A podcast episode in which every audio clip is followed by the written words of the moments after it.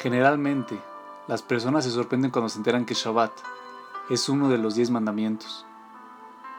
La gente entiende que asesinato, robo, adulterio e idolatría son cosas detestables para el judaísmo.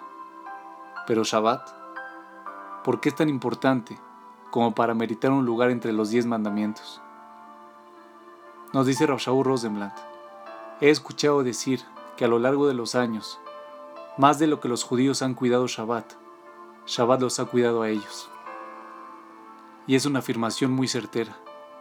En Shabbat, se prohíbe siquiera pensar acerca de negocios, menos todavía hablar de ellos o hacerlos. No se puede utilizar un auto, no se puede utilizar el teléfono, no se puede utilizar la computadora, no se puede cocinar, no se puede ir de compras. Es un día totalmente libre de distracciones. Un día en el que uno da un paso hacia afuera de la rutina. Entonces, ¿Cómo puede la persona llenar su día sin teléfono, auto, computadoras, tiendas o negocios?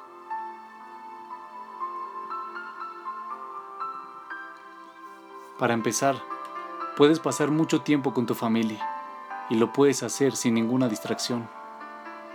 Dado que no puedes ver la tele o salir de compras, te vas a ver forzado a ocupar el tiempo con lo que uno suele evitar hacer a toda costa.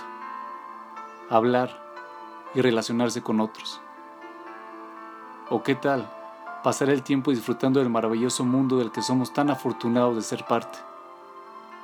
Sal a caminar, a respirar aire fresco, a contemplar los árboles y las flores. Siéntete en armonía con el medio ambiente.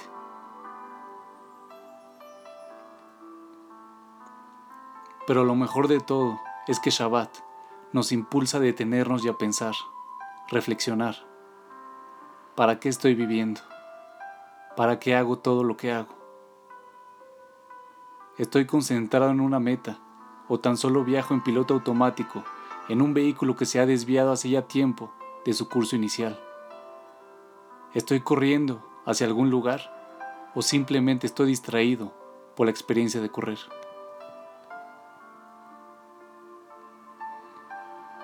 Shabbat es un momento para pensar es un momento en el que podemos recordar para qué estamos viviendo.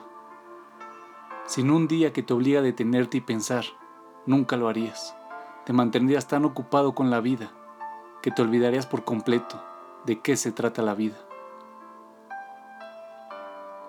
La gente a menudo considera Shabbat restrictivo. Obviamente, nunca lo han experimentado adecuadamente. Sí, restringimos algunas acciones, pero para poder liberar la mente, el corazón y el alma. Y de manera curiosa, esto también aplica a nivel nacional. Shabbat es uno de los diez mandamientos, porque sin él, el pueblo judío se hubiera olvidado hace tiempo de quiénes somos realmente.